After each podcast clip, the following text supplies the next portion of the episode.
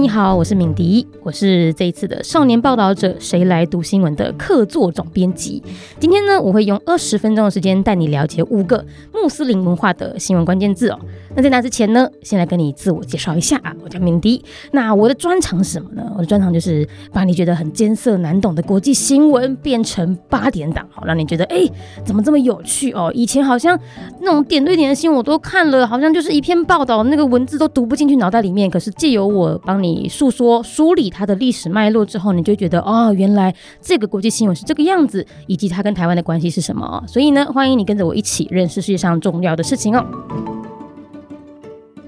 好，那我们来讲一下这一次的主轴了啊。如果我们说到新闻里面的穆斯林或是伊斯兰教，这时候你会先想到什么？我想应该很多台湾人会说呢，诶，会先想到所谓的中东国家。想到中东国家之后，你又会再往负面一点地方想，是你会想到像九一一这样的恐怖攻击事件哦，或者是诶，还有那种 ISIS 哦，就是伊斯兰国，感觉很像恐怖组织，大部分的人都是穆斯林，对不对呢？所以大家就会把恐怖组织或恐怖分子跟穆斯林或者是信仰伊斯兰教的人结合在一起。但真的是这个样子吗？好，这时候我们就要来先解释一下哦，什么叫穆斯林呢？其实简单来说，他就是信奉伊斯兰教的人哦，就是教徒啦。像我们就会讲啊，佛教徒、基督教徒。那当我们讲穆斯林的时候，他就专门指的是信奉伊斯兰教的人。那你不要小看伊斯兰教哦，其实它是世界上最主要的宗教之一哦。它的人口数呢，占有大概十九亿的人口，所以大概就是全球人口的将近四分之一。那这边呢，我们其实也先稍微带两个名词出来哦。这两个名词我们等下后续会再仔细的介绍一下哦。首先是伊斯兰教，他们信仰的神叫做阿拉。可是呢，有时候你会在新闻上面看到另外一个名字叫穆罕默德。可是这个穆罕默德其实并不是神哦，他是人类哦。大家就说呢，穆罕默德是先知，他呢可以传递神阿拉的真旨，或者是所谓的真知灼见给人们。所以阿拉跟穆罕默德是完全不一样的角色哦。那我们再回来，到底伊斯兰教除了中东国家有以外呢，有没有其他地方也有伊斯兰教徒啊？就算你在台湾，你看到那种戴头巾的女生，或者是蓄胡的男子，像这样外形的人，好像也都是外国人或是移工为主。呃，其实呢，在亚洲地区也有很多的国家是穆斯林为主的哦。例如什么？例如像东南亚的印尼哦，你不知道，其实印尼啊是全世界穆斯林最多人口的国家哦。他们光是国内的穆斯林呢，就大概有两亿人这么多。那另外还有南亚的巴基斯坦。以及印度也很多，印度这边我要特别讲一下哈，印度人口很多，对不对？然后我们对于印度的第一个直觉应该会是，哦，它还是印度教为主的。事实上也是，但因为印度人口实在太多了，光是在里面的一个第二大宗教伊斯兰教呢，它其实也是全世界第二多穆斯林人口的国家哦，所以。印度跟印尼这两个国家里面也有非常非常多的穆斯林哦。那回到台湾好了，我们是不是真的很少在台湾见到所谓的穆斯林呢？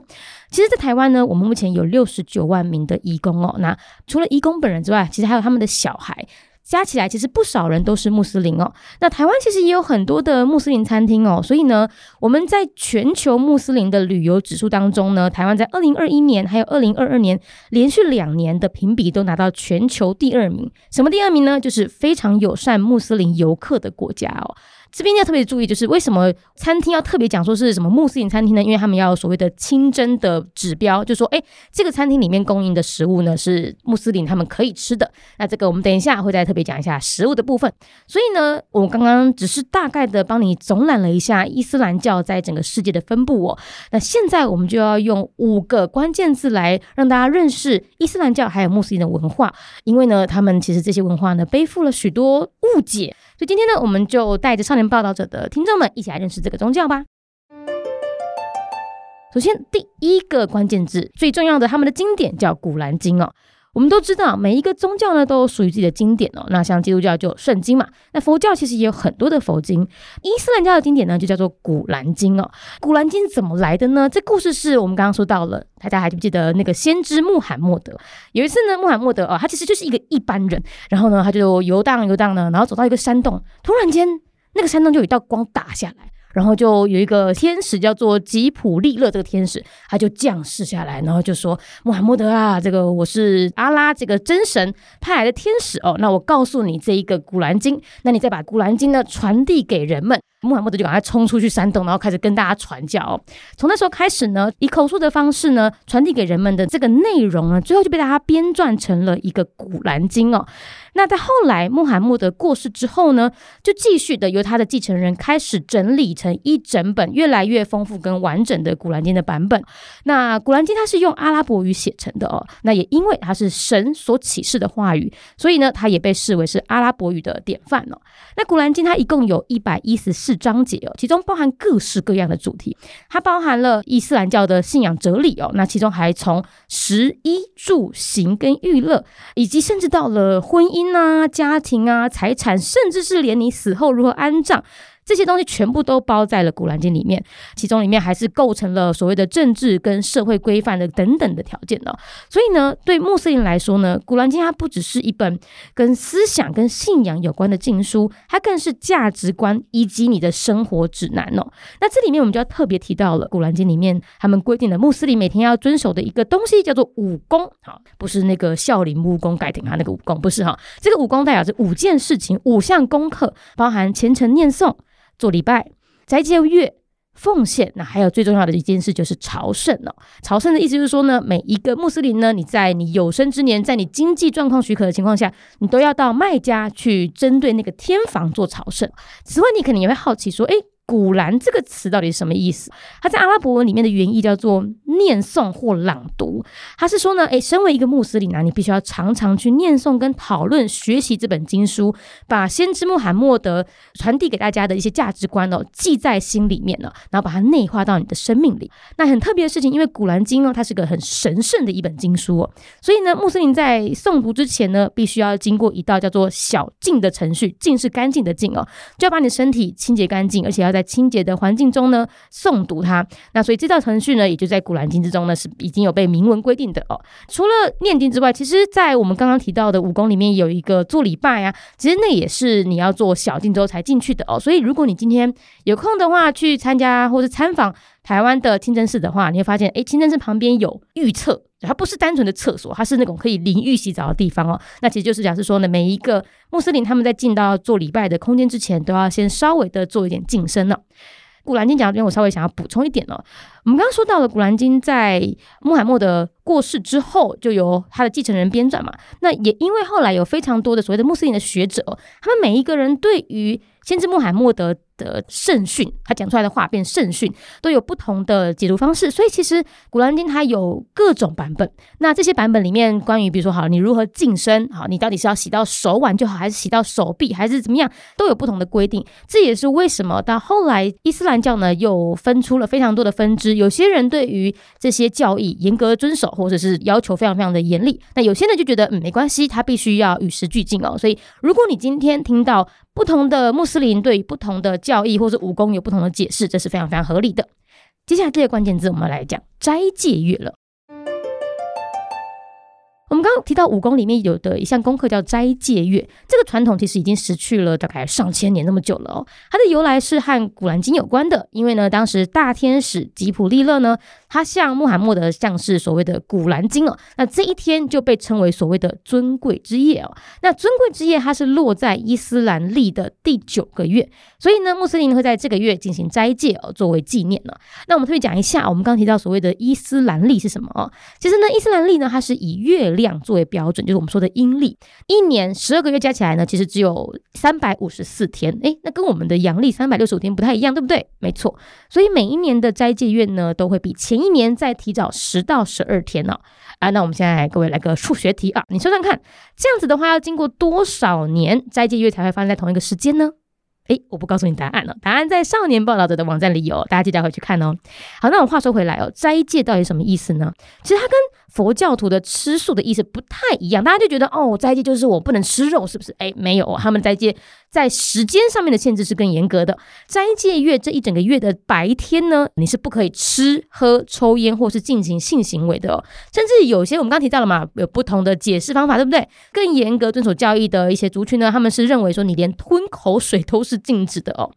这时候呢，就会有人觉得说啊，为什么要这么辛苦呢？有什么意义呢？因为对于穆斯林来说呢，他们相信斋戒可以训练自己的自我控制哦，也可以让自己更亲近真主。所以呢，除了进食，那也有人说呢，在斋戒月的时候，你不可以说谎，你也不可以发脾气，这些心灵层面的戒律呢，也都要好好遵守哦。那同一时间，他们也觉得呢，透过饥饿可以提醒自己说，对那些比较穷苦啦，或者生活没这么好的人，你可以保持恻隐之心哦。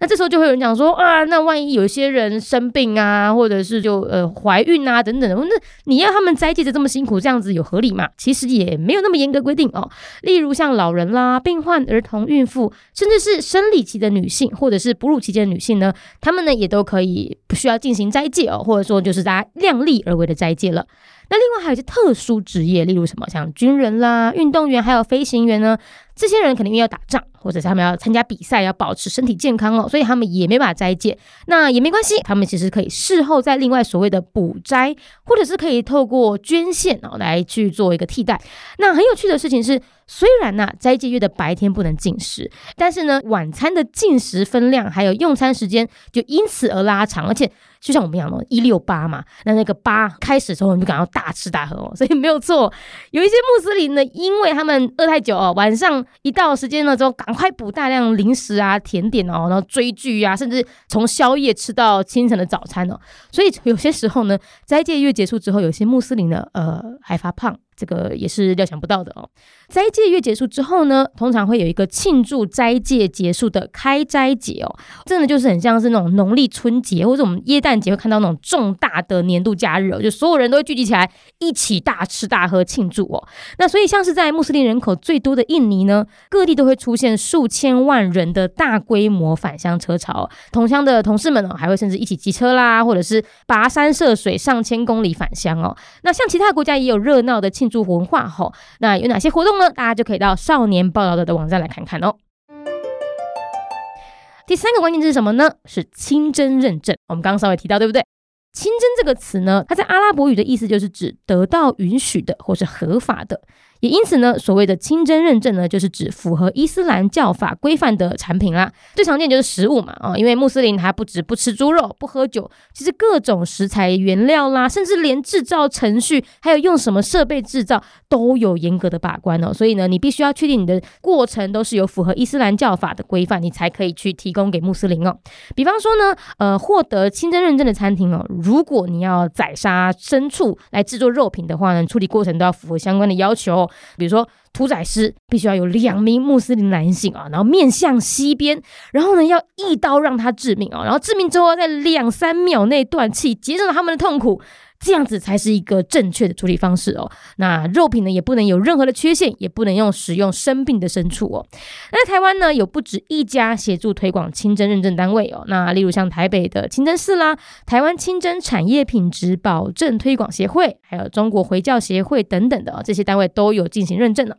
那除了餐厅之外哈，其实还有一些产品也是要有清真认证的，比如说什么化妆品啊、日用品这些的，哎，也是要小心注意的。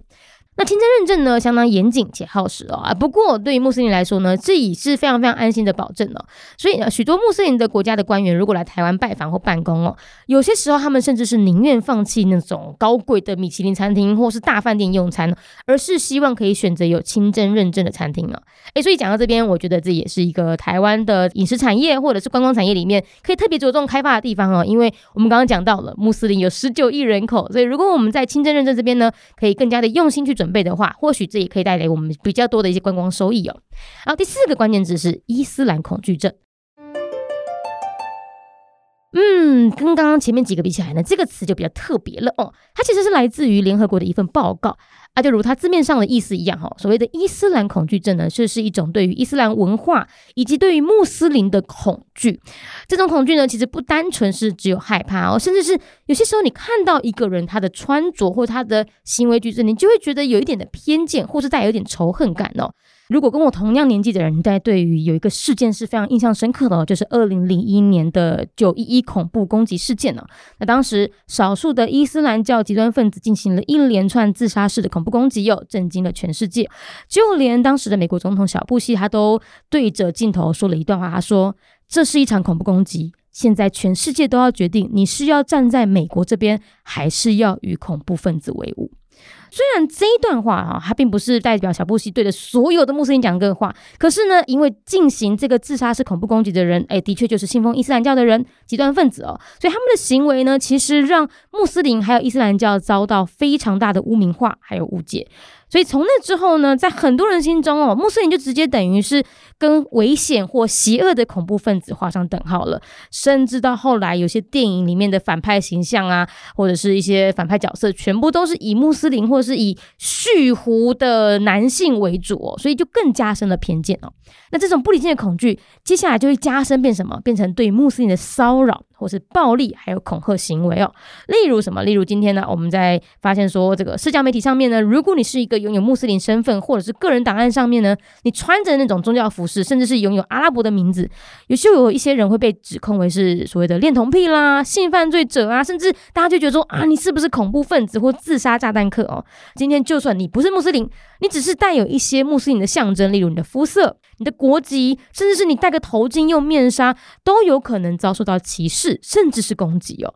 那在这些攻击当中呢，穆斯林女性更是仇恨犯罪的主要攻击对象哦。高达八到九成呢，遭受攻击的其实都是穆斯林的妇女哦。他们也比男性接收了更多的恐吓语言，所以像这种恐惧、不信任，甚至是被排挤的氛围呢，也让许多的穆斯林的生活充满着压力哦。那为了过正常生活呢，许多人甚至是刻意隐藏身份，或者是改变他的外表或穿着，只为了要让自己不要看起来很像是穆斯林哦。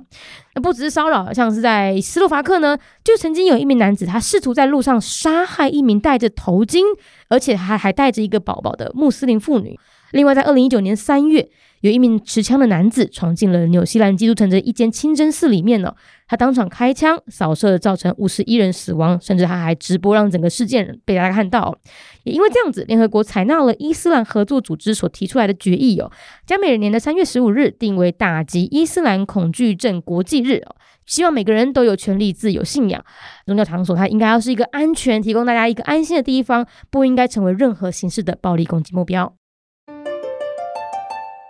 最后一个关键字，我们来到马拉拉了。哦马拉拉是一个女孩的名字，她在一九九七年出生在巴基斯坦北部的斯瓦特山谷地区。她十一岁的时候呢，开始在 BBC 的网站上面撰写她的日记哦，记录了二零零九年一月十四日塔利班组织正式禁止当地五万名女孩继续上学受教育的实况哦。那当时呢，巴基斯坦是在塔利班的控制之下哦。那塔利班就是我们刚刚讲到古兰经分支里面，他们是比较严格遵守教义的哦。他们认为女生不应该上学，所以在当当时呢，这个巴基斯坦的女孩如果要上学的话，他们是不敢穿校服的，要不然就会担心成为被攻击的目标而选择退学哦。那马拉拉在日记中呢，表达了她想要继续上学，以及希望所有巴基斯坦女孩都能够受教育的期盼哦。那 BBC 当时就发表她的日记，使马拉拉在当地呢越来越受到关注哦。可是啊，马拉拉的举动呢，也引来了塔利班的不满哦。所以在二零一二年的十月九号，塔利班的枪手呢，登上了马拉拉乘坐的校车，直接向他攻击，他的头部被击中了，同车的两名同学也受伤了。幸好马拉拉在国际援助之下呢，先在巴基斯坦的一个军医院接受了复杂的手术，后来呢又到英国进行进一步的手术，还有复健治疗。康复之后呢，他继续留在英国攻读学位，持续关注巴基斯坦还有女性的教育议题哦。那到二零一四年呢，马拉拉还获得了诺贝尔和平奖哦，年仅十七岁而已，是所有诺贝尔奖项当中最年轻的得奖人哦。今天记有五个关键字，让你可以更加的认识穆斯林还有伊斯兰的文化哦。台湾的确，我们真的蛮少看到身边的朋友去信仰伊斯兰教哦，但是不代表没有哦。我们刚刚提到了台湾有非常多的移工嘛，那其中印尼来的移工，他们其实蛮多都是穆斯林的。那明天这边呢，特别推荐一个组织叫 One Forty，这个组织呢，它其实就是在协助在台湾的移工进行职业教育，希望他们每三年都要回去国家一次哦。那如果今天他们离开了台湾，回到他们的家乡的时候，诶，可以带有一些技能回去。在这个 One Forty 里面呢，他们会不断的倡议一些。台湾要怎么样看待，或者是我们要怎么样子跟移工相处的一些知识内容哦。所以如果有兴趣认识这一些穆斯林的朋友们哦，或者是你想要更了解移工在台湾的生活状态或权利的话，欢迎到 One Forty 的网站上面去了解哦。啊，另外哈，如果你还多一点点的勇气哦，甚至是你你也很爱吃的话呢，敏迪我也非常推荐你哦，可以找朋友一起去到在台湾各地的移工所会去的一些聚集的地方，例如在台北车站附近就有一个印尼街，我去过。东西好好吃哦啊！不过呢，要注意啊，印尼街就只有礼拜天会开，为什么呢？因为呢，大部分的义工啊，他们大概一个礼拜只能休礼拜天，所以呢，呃，那些印尼街的餐厅嘛，他们在礼拜一到礼拜六开店都没有人会来嘛，所以他们就只礼拜天才开了。所以如果你要去印尼街啦，或菲律宾街去逛逛走走，吃好吃的话呢，记得要注意时间了。我是敏迪，以上就是由我为非盈利媒体少年报道者的读者介绍的穆斯林文化主题哟。很快的复习一下今天的五个关键字，你还记得吗？第一个就是我们说到的《古兰经》啊，第二个就是哎，记得白天不可以骂脏话的斋戒月，第三个就是清真认证了，第四个就是伊斯兰恐惧症，最后一个一个女孩子的名字叫马拉拉。如果你觉得既有这五个关键字，你开始对穆斯林或是伊斯兰文化感兴趣的话呢，赶快点一下下方的资讯栏哦，到少年报道者或者是我们敏迪选读的网站呢，可以阅读到更多相关的报道和文章。那当然，我也非常欢迎你把这个单元分享出去，让更多人听见好新闻喽。所以我们下次聊喽，拜拜。